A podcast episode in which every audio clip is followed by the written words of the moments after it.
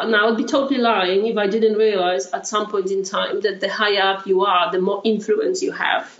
And that's actually a very cute delusion because then you realize that that's not true either because corporate world doesn't operate this way. And I'd realized that all of us and actually it's really through the personality and the energy that you really give off that people follow that and that you can make the biggest change that way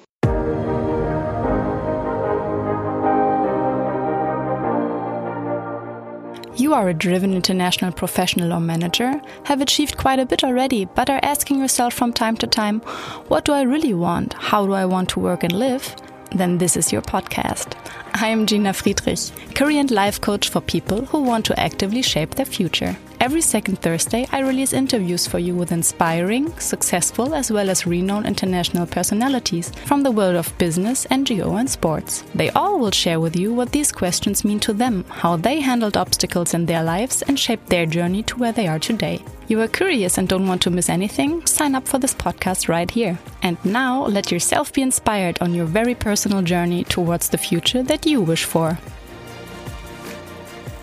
Hi there! Welcome to episode 31. I am super happy to have you here with me.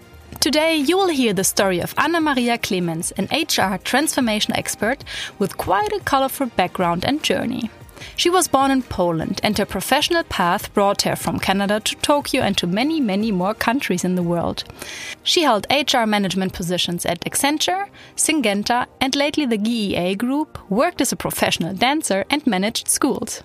She will talk with us about this journey, why she has left her home country to follow her talents, and how, for the first time in her life, the question, Who am I really, arised.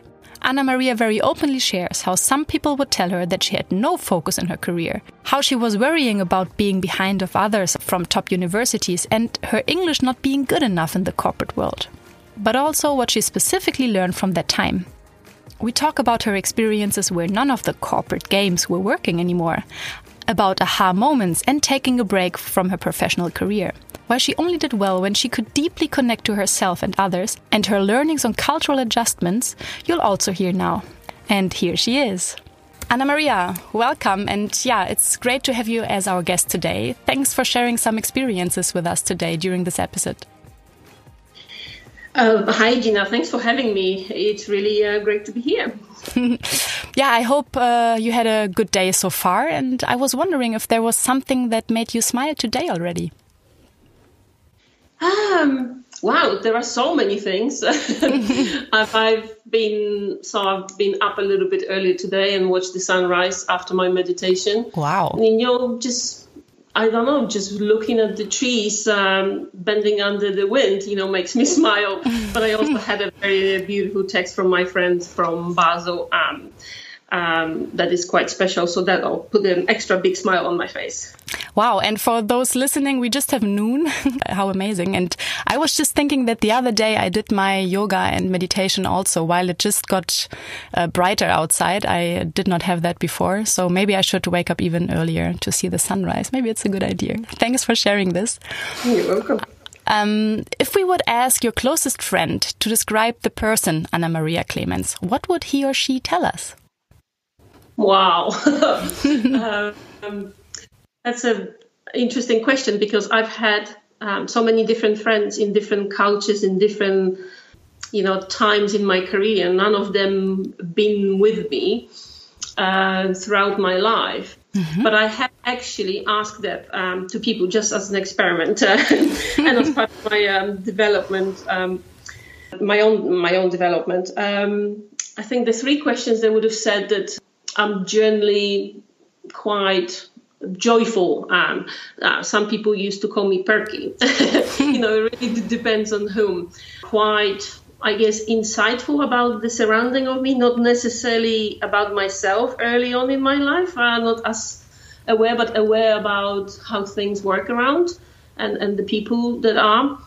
And quite resilient, I would say. Um, you know, uh, my life been quite vibrant or turbulent depends how you want to look at it so um, that kind of quality helped me come through um, you know to where i am today wow and yeah you just mentioned turbulent uh, time yeah, when I've sent you the leading questions of this podcast series, like what is my path? What do I really want? What was the first thing or thought that you've had?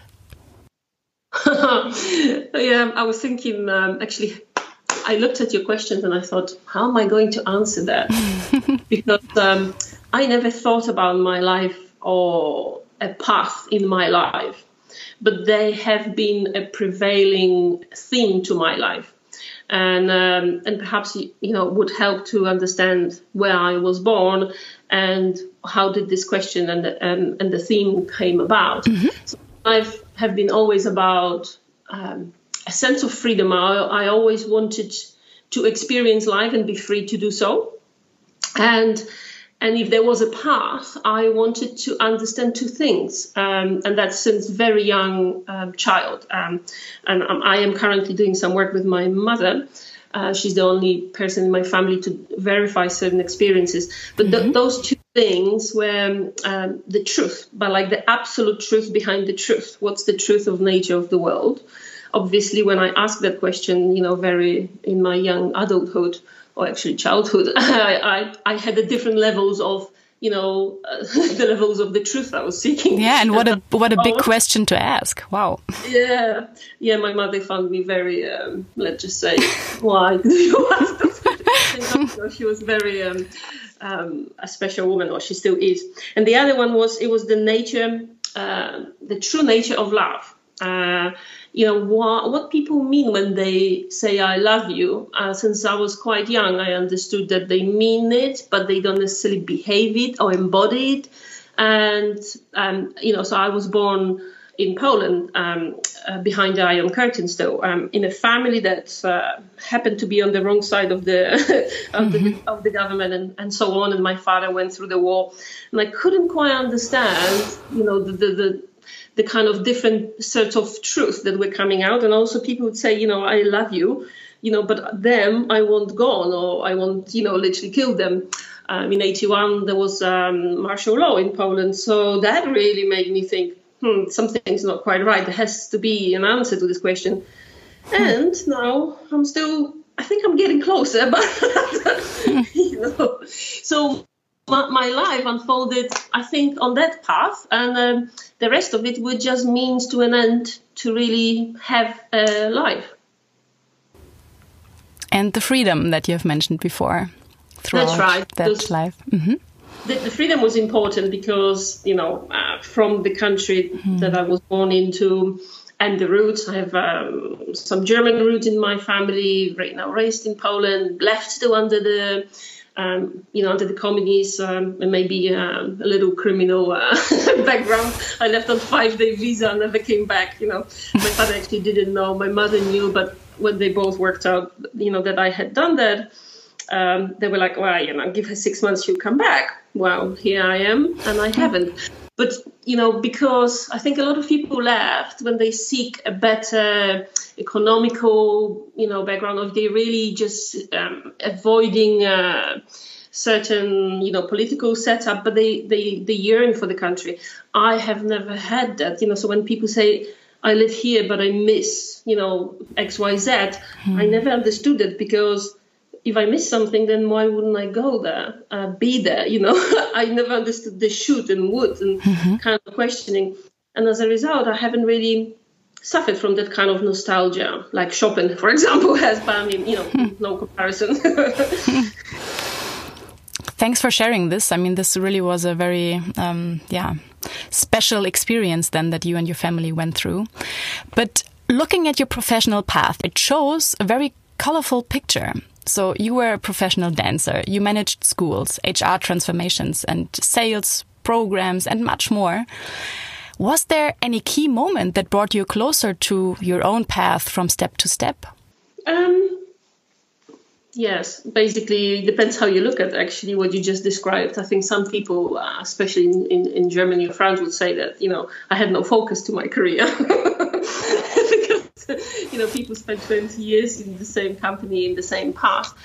I guess again for me it was um, so it is absolutely true. Actually, a couple of things. So yes, I was a professional ballroom dancer, and you know when I left, that was the idea. I would go, I would get live in Canada, uh, have sponsorship, and I would become you know somebody. But really, I was going to be a uh, professional dancer.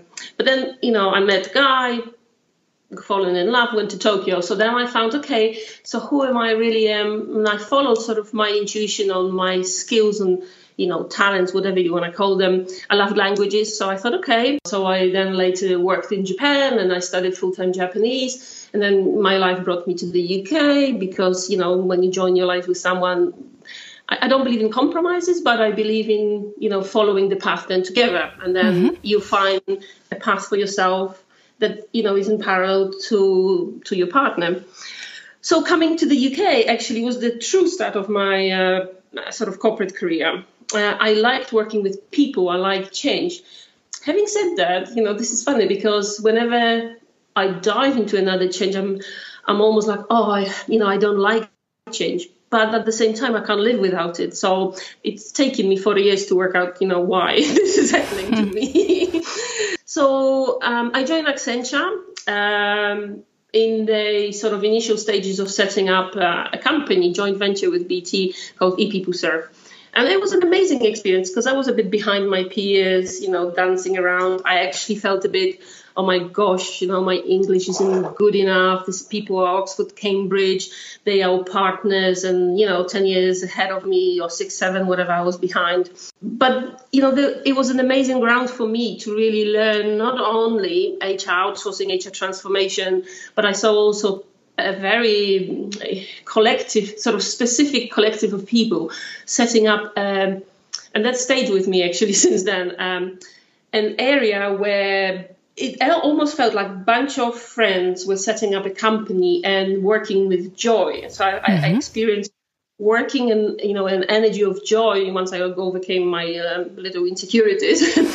um, and I was learning from them. And then it took me around two, three years' time. And um, and I don't want to name the individual, but there was a very uh, special lady at that time in my life, and two or three other people too. But she was very special, and she took me aside and said, "Hey, you know, if you you need to adjust a bit. You know what I was doing, coming from Tokyo." I felt okay in Japan. I adjusted to the culture very well because you know they Japanese. I'm European kind of looking. I, uh, you know, they have a very specific culture, so I adjusted very well. In fact, my Japanese was so good hmm. that if I spoke over the phone, you couldn't really hear the difference. Wow, so really? when I came to Europe, this is unbelievable. Yeah. yeah, it is unbelievable. But basically, coming back to what I did in the UK, I came and I started. you know, looking objectively at the culture and, and picking points that I really didn't like about it. And rather than just, you know, let it be and absorb it, I picked a fight almost, you know, you can't be like this because I don't like it. So it's almost like trying to fit a US plug into a British one and vice hmm. versa. And it took me around two and a half years to run out of steam. So I'm I'm really grateful to all my friends in the UK who, you know, watched me go through this process and lovingly supported me no matter how rude I was about, you know, uh, their own culture. because I wanted to explore, you know, but you say these things, but you don't mean this, you know, that's rude. And it's quite funny Accenture in my career been very important. But again, there wasn't an aha moment. I just wanted to be part of something, build something, transform something. Mm-hmm. So you could say working with people, helping them grow and develop, me growing as a result of that, transforming. You know, that was always the theme that attracted me. If that was, if there was an energy of that in a specific group, I would stay with them. Uh, but it had to be a positive energy, kind of, you know, now reflecting back, I wasn't aware of that consciously in the past but they had to be well meaning towards each other. And when that kind of way of working, uh, you know, disappears um, to a degree that the, the, the, majority of the collective either no longer has the courage to be this way or um, or just you know um, you step into a culture there's a huge change um, then I then I can no longer uh, I'm no I'm no longer willing really to be placed in such an environment because it's just not worth it. We only have one life, so I choose now my experiences. Mm-hmm. But and just actually, sorry if I could just um, jump in with one question. It seems oh. like from everything you have just uh, talked us through right now that with all these many changes, you are a quite flexible person who easily adjusts to new challenges and settings. What would you say was a key reason, or what helped you taking them on and succeeding in all these new changes and steps you took? Huh. I've never reflected on that. I think it's just really, it was this, that moment. Um, it goes back all the way to, to dancing, and then the moment when I was 10 years old almost. Um, the moment of being fully alive in the moment and being sort of aware of life in that particular moment. Mm-hmm. And then it really doesn't matter what you're doing as long as it feels you know right and joyful as it you know gives you passion and as long as also it can be interpersonal that it, it's good for me and others. So whether i'm doing a culture change in uh, bp for this company that i work for uh, whether i am doing an hr outsourcing project um, that will always remain and and you know the skill set isn't really that far off you know. So when you really look at this i'm an hr hr transformational expert hr you know i've been doing uh Ulrich model since 2000 right and i know some companies only discovering it now so so it, it doesn't really matter um, culture change definitely fascinated me because i've lived in so many different cultures and mm-hmm. also you know running projects hr projects even in the same company sort of supposed to have a, uh, the same culture. Um, and that's actually interesting itself because Accenture sort of had the same culture over globally. Other companies I've never seen really be that uniform in mm-hmm. their own corporate culture. And what I'd realize is that I would send people the same information, give them the same thing, but every country would approach it in a slightly different way. So, you know, at the risk of sounding very um, uh, you know, uh, putting people in the boxes and caricatures. But it, I really have noticed that, you know, how Dutch behave, how Germans behave, how Swiss behave, how Americans behave, very different. And they react very differently to the same, uh, even, you know, deck of slides and information about what they need to do. And so I could now predict what's going to happen when I send that, right? collectively, um, so I, I would be able to anticipate that, and I and I love working that, you know, in this environment. I think the most rewarding uh, kind of piece of corporate work that I did, it was with the company called Syngenta. Uh, nothing to do with the company itself and my well, my job, the company, of course. We went to uh, for a month on a, a, a charity sort of work uh, called um, Growing Together mm-hmm. with um, VSO.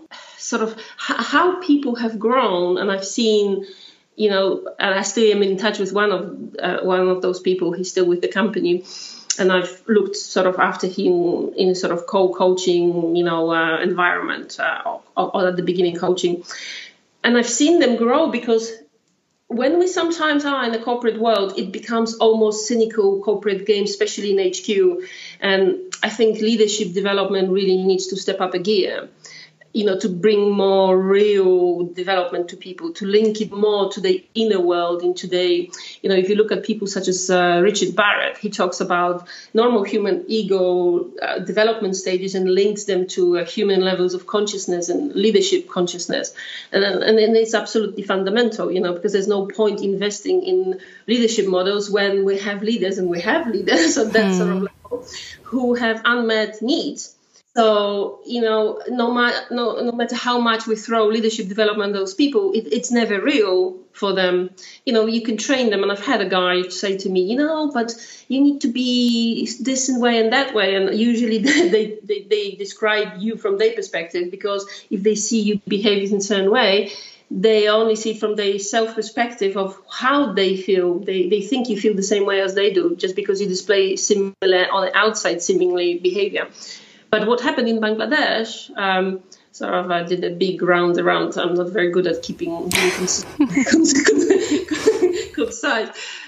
These people jumped, I think, at least you know five to ten years level of development and maturity in that one, you know, months because we had a very tough intellectual task to achieve but none of these little corporate games and familiar environments were actually working anymore, and they were not of help. They had to truly drop everything that they've been and some of the people cried. You know, I mean, mm-hmm. literally. um, I shouldn't laugh really because it was very hard for everybody, especially that we were escorted under gunpoint and you know, and, and, it wasn't safe for us. But that's what, you know, but that's what I mean. And I think when I really look back at my career, if there was something really truly that an aha moment, I can tell you that I only did well when I could deeply connect to myself and others. The moment it becomes a game or like I don't know what's happening in HR at the moment um, I'll give you an example. Everybody talks a lot about performance management and talent development, mm-hmm. but what often happens is um, we put, and, and that's okay. You know, if you want to have a performance management uh, process, just so you can rank people, so you can pay them less or more because you have a limited budget, that's fine. But let's not pretend that it is, you know, really helping the company perform better or the mm-hmm. individual mm. in a sustainable way, at least not. yeah. yeah you know, it, it actually causes, uh, you know, there's a lot of research there. It causes uh, bad culture. It, it, causes culture of fear and disgruntlement, and there's only the very few winners. And then they usually, when you look at companies uh, and they, um, you know, reviews online, you will find out a lot of people, you know, who talk about it. So, so I think there is a big shift, uh, which I sensed, and I think I've been getting ready. All these years, been getting me ready to bring this kind of thinking and mentality into the industry and into the corporate world. Now, funny enough, I just started MSc in uh, transpersonal psychology, consciousness, and spirituality. Um, uh, because I'm sort of taking a break from my current company, I'm, I'm going to be leaving them soon. And before I choose my next company, I'm going to choose it very carefully and at the same time, I do want to strengthen my own coaching um, practice. And it's funny enough because it's whether it's in the corporate world or my own personal development or you know dancing world, I I never felt ready until I was almost perfect. So I am actually learning to let go of that. it's a learning that I went through as well, and I'm still on it.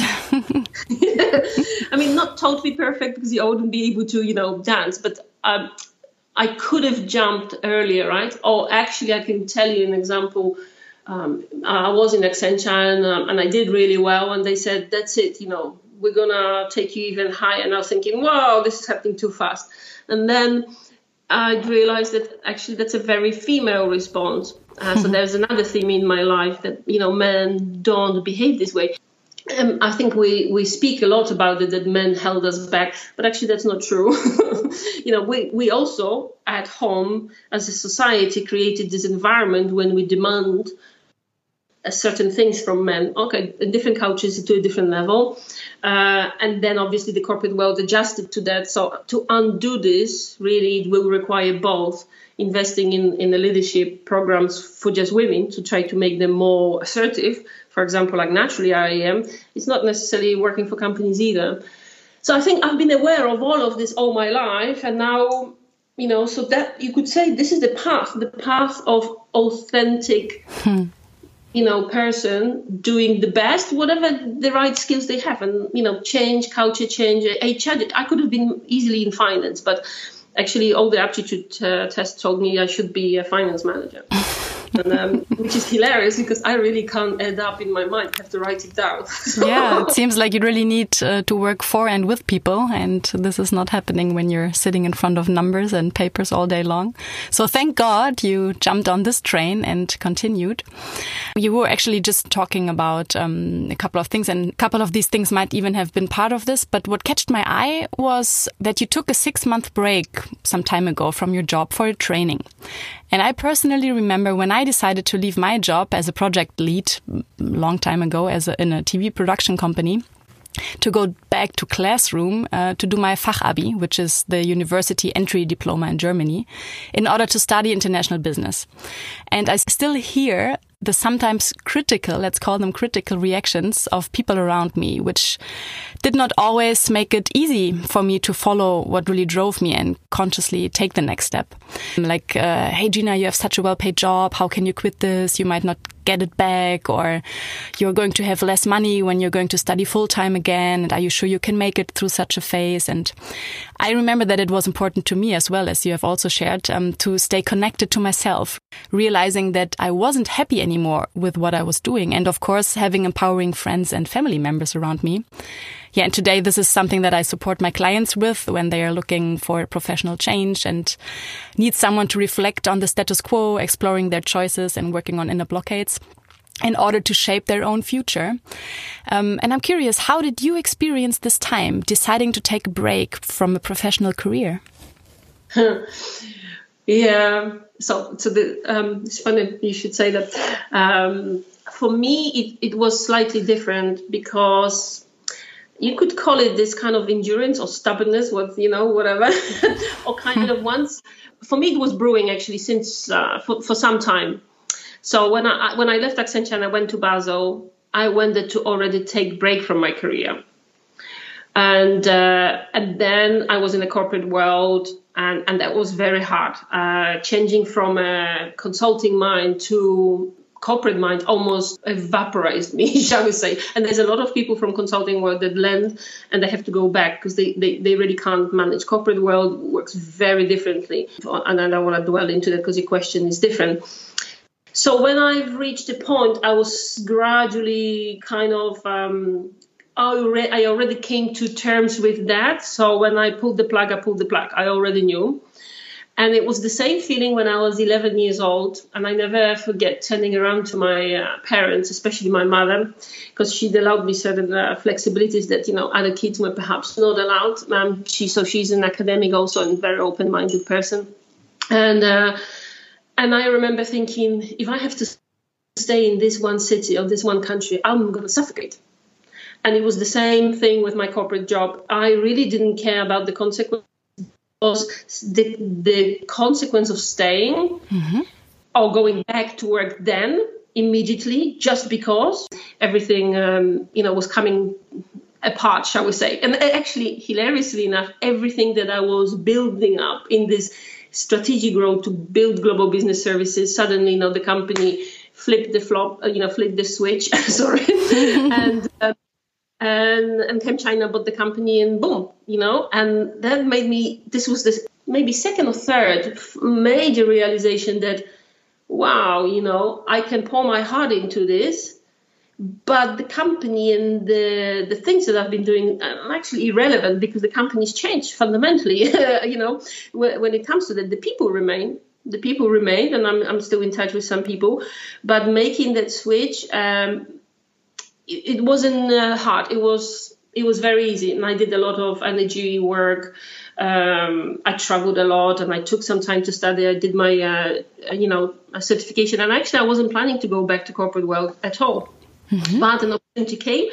You know, I came and met the people, and I had that feeling. You know, they really needed me. They wanted me, and I could add so much value into this harmony, bringing though this department, and that's it. And I said, oh, okay, well, then I'll, you know, I'll come back and I'll do it because it it flowed. But at that moment in time, of course, I was uh, very concerned that you know what's going to happen because at that point in time.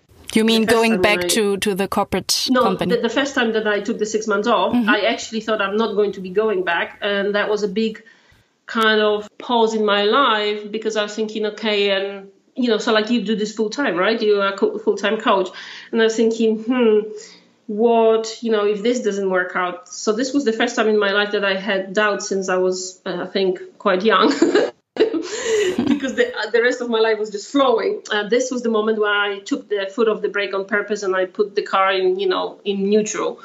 And I thought, okay, so now we're going to consciously decide what we're going to do. Mm-hmm. And what helped you to do that, to turn this feeling of doubt around? Huh. I think a lot of connecting to myself, introspection, and getting rid of fear that I thought, what's the worst that can happen? You know, so I'm gonna have to sell everything I have, downsize everything. You know, I've got so much stuff that actually I don't need it, and I still had my study books from Tokyo in my you know basement. so that actually helped me to get rid of a lot of things that no longer belong to my life and then I thought, okay, I'll move in with my mother, or I buy some tiny little place, and frankly, I don't need that much. And that really made me feel free again hmm. uh, to do what I need to do to follow my heart. And to know that even the worst thing that could happen is not even that bad, or at least something you would manage, and that would not be forever the case. You will still exactly. uh, fall on both feet, and you will uh, you will find a way. And I mean, there's so much stuff, or so much experience you can build on. So I have a lot of clients that actually also have this, yeah, this inner blockade, thinking like, like what if it's not working, and all these inner doubts. But yeah, this is actually an excellent question that uh, one should ask themselves whenever there's a situation like this. Like, what is really the worst thing that could happen. And most of the time, it does not look that bad anymore if you really, yeah, reflect on this, like you have just described. Yeah, that's right. So actually, it was what's the root cause? What, what's really behind that fear? You know, and um, and then once you look fear in the eyes, it actually is not that scary anymore. yeah. That's that's true. And you were just mentioning Japan again, and I have to jump in here now because um, uh, yeah, you have worked and lived abroad many times, but what we actually share is that we have spent some time in Tokyo, Japan, my absolutely favorite city. I was there when I was 19 and I was there for about a year, I think. And still, this is the, the city that is, yeah, most fascinating uh, to me. I, I might even end up there for some time once in my life, um, a bit longer than this year that I had. Um, especially this, the, yeah, the respectful, caring and considerate conduct towards each other that the people there had. It was really, uh, it was amazing. But working in such a different culture, what would you say was your biggest challenge? That's funny. The biggest challenge was my husband at that time I was married. no, no, no, no, no, not, not for me, for, for my employers, actually. Okay. he had to sign, and I, I kept that for a very long time, sign a paper that he fully understands uh, the consequences of the fact that if I work, I, he's not going to necessarily have dinner on his table and also the we moved into Saitama-ken uh, from Tokyo. Um, once I uh, learned Japanese, so within a year I was quite fluent, and um, we lived in uh, Kamifukuoka from Kamiitabashi, and we were the only foreigners back then there mm-hmm. in that particular uh, area. Uh, so when we moved in, um, obviously the, the people were quite horrified, and like, oh my god, we have foreigners. What are we going to do with them now? Not because they, uh, you know, they were feeling. Uh, you know, racist or anything, but it's just, you know, it's something they haven't experienced. Hmm. There were, you know, a few challenges. Japan, it's it's wonderful. I know I was there 92 to 95, so long, long way back. I think Japan has changed. Yeah. But, you know, there, there, there was a culture of, um, I think, uh, still different way of working and you know then staying in a capsule hotels there went I, th- I don't think there was one for women when I was there um, so no, it, it, might have changed a lot because this is something that I at least did not experience when I was there. I don't even know when that was. Okay, well, it wasn't. It, it was not. Fifteen yeah. years ago, by the way. Yeah, fifteen years ago, roughly. yeah, th- things change, but um, but yeah, Japan has um, very um, in in the midst of all this uh, technology there is a deep kind of spiritual um, presence i think. And that's where i first found zen buddhism and and martial arts were very similar to dancing. So uh, i really dived into i learned japanese on uh, dragon ball manga. I've read every single one of what a funny way to learn a new language. But you have mentioned that you that you're so interested in languages. So this at least did not seem to be a challenge uh, to you. But what surprised you the most working in, uh, in an Asian country? Actually, in terms of particularly Japanese, and my view of it was that they were not exactly so efficient at all. they just spent a lot of time at work. But I think the difference was what really surprised me the most is how they perceive the world. Um, they have a very different way of perceiving world you know, even the language is back to front. Japanese language is literally uh, grammatically back to front. Um, so I think that really has, I don't know, almost like cracked my head open because when I came back to um, the UK, I literally felt like I had earth in my hand. You know, I thought, nothing can surprise me mm-hmm. uh, now until I went and lived in India for nine months. So I lived there for six months as well. That's that's something I didn't know about you. So interesting. I think we have a, we have to have a longer chat sometime soon. if you would know someone who's considering a professional stint abroad in an Asian country, and you seem to know many of them, is there any advice or important insight that you would share with them that could help? I would say learn learn the culture, learn the language if you can, and immerse yourself in it. You know be one of them. Think like one of them. And you'd be very surprised you know how rewarding and rich it can be. Because i for example you know was able to do that and i just dived in. And uh, and i and i've met a lot of people there americans and very different nationalities who lived there for many years and didn't speak and didn't you know they, they still enjoyed the country but it's not the same as perceiving it from within that culture um, and I think that you know whether it's Asian or a European country, it's just in Asia it's so much more for Westerner. You know, it's the difference is much more obvious, right? But it's the same for me in the UK. You see, I didn't do that because I underestimated the differences, and it's only then when it hit me that mm-hmm. actually I haven't really become British yet. I, I tried to do everything to try to change them. you know, so what's the point of going there? So it's the same with Asian countries. In India, even in Japan, um, the cultures within different um, areas are very different. Hmm. But being curious and really doing a deep dive and being open and um, curious uh, definitely helps. Yeah, to have a good start.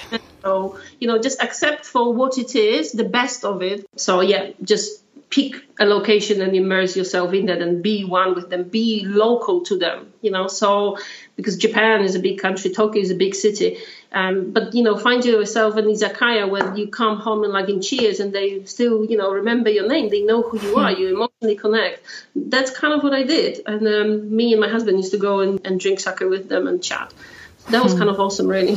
Yeah, cool. Anna Maria, you have been in top management positions now since many years, and I'm wondering how. Yeah, how did you define success before rising to a C level position and now after getting there? Did it change throughout the time? Oh, well, but I, I never saw it that way, you know. So I don't know what it is for me. I've never had an aspiration to climb up, mm -hmm. which really I guess, and, and that came up actually on the leadership development program on my previous company. We went in this um, high flying leadership development program, and um, and there were a lot of exercises, and it was very rewarding for me to interact with people And I you know I met people outside of HR again. You know, business really HR is about that to support the business, so it was amazing for me. And I think it must have been before the last sort of day. Uh, people said, "So there was a guy who actually went to interview with the CEO in the middle of this uh, leadership development program. And he said, Yeah, yeah, we're gonna, you know, we all, you know, we're here on the path, you know. And then they asked me, Okay, but, you know, you're really lovely, but we don't know what's your ambition. And I was thinking, Wow, good question. I don't think I have one. and seriously, there is a funny story to this. So, you know, I, I, told you that I wanted to be a child psychologist when I was a child. But there was also other part of me. I, I saw a couple of movies and these women in a nice, cute suits, you know, prancing around in their high heels and looking very important and busy and doing some exciting things. I didn't really understand what they were doing. And I thought, oh, that'd be really cool to be one of them one day. And I, I don't forget, I think it must have been 2007 or 8. I stood in Prague in a hotel. I was getting ready for work. I looked at myself and I said, Oh my God, I have become that person. and then I thought, How did this happen to me? so, you know, for me, it was always about the passion of what I do and wanting to do more and that's how kind of I ended up. That uh, uh, now I'd be totally lying if I didn't realize at some point in time that the higher up you are, the more influence you have, and that's actually a very cute delusion because then you realize that that's not true either, because corporate world doesn't operate this way. And I'd realized that all of us and actually it's really through the personality and the energy that you really give off that people follow that and that you can make the biggest change that way. But because the way corporations are, it does help to be the boss to be able to do that. As long as you didn't don't get caught in this, you know, I know better now. because that can happen to people and then stifle kind of the, the ideas and the growth of people that are coming young into a team and you know from different environments and have different ideas. So so no to answer to your question i didn't really have a career path or plan like that. I've never really been thinking about success that way. And i know it's a bit shocking but i really didn't. It was more about the feeling and the doing and enjoying. Yeah, but that's something that you can call success, which is great, right? Having an impact, influence, and so on. So this is how you define success, which is perfect, I would say. I guess so. I just I've never kind of uh, thought about it in terms of success, but yes. Was that like this, like since the early days, or would you say this changed in regards to looking at what is uh, giving you the feeling of success in what you do?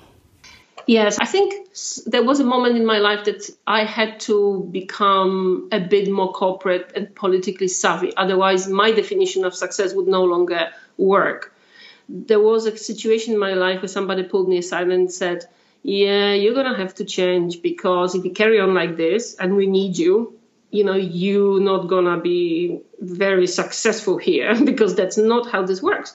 And then I was given insight into this corporate whole engine politics and structure of how things work. Mm-hmm. So I had to, I guess, a bit like leave the Peter, um, you know, Peter Pan land, the Neverland, and I had to become what I maybe judged because I thought I don't want to be like that, actually. Funny enough, you know, it's turning into a counseling session. and um, uh, so, yes, it has changed. It's, it's, I became less innocent and became more aware of it. And it took me maybe two or three years to realize that just because I'm aware of it doesn't mean I have to be tarnished by it, shall we say. Mm-hmm. And funny enough, uh, I was given a, a leadership coach, and that really helped. She helped me overcome this this taste towards you know politics and the, the, aspect that I didn't like about my job, but then I wouldn't be able to do my job and you know thrive and do what I like. So that that was very healing for me, uh, and so so the definition of success really, um, I guess, changed in that respect. Mm-hmm. That I had to do certain things to be able to be who I am in a slightly different way. Hmm this actually brings me to one last question. Um, what in your life creates or contributes to a feeling of satisfaction and meaningfulness? well, so the satisfaction for me is if I can contribute and learn myself and help others if they, but in the past when I was younger, funny enough, I was a bit bent on looking. I would look at the person and think, oh, you know, I've experienced that. I should help them. But they were not ready for that, right? So that wasn't very helpful. you know, being in myself and bringing along those that, you know, feel aligned to that cause or to their way of life or their way of being, whether it's a conversation, whether it's a coaching session, or whether it's an HR project. Um, and then achieving this whether together or, or alone or, or in partnership you know depending on the situation. So satisfaction is really it's about enjoying what i do and, and certain amount of growth and progress that benefits me and others. Hmm yeah, that's uh, that's amazing. Thanks so much for sharing all this, Anna Maria. It was fun. It was really fun listening to you and your stories. Thanks so much. Well, thank you. And you know, it wasn't all rosy, right? I have shed a few tears too. So yeah, that's part of every change process or every new step you take. And um, but I think you have uh, given us good insights on yeah on the stuff that also was challenging and uh, that in the end still brought you where you are today. Absolutely, I wouldn't change a thing. Hmm. Thanks so much for joining us today. Thank you for having me. And yes, I would love to talk to you about Tokyo and, and other things. Looking forward. Anna Maria, have a good afternoon. Thank you. You too. Bye bye. Ciao. You've liked this episode and know someone for whom this topic is relevant and you personally wish for to find his or her path and start the journey? I would be super happy if you would recommend this podcast. Thanks a lot for your time today and have a great day ahead.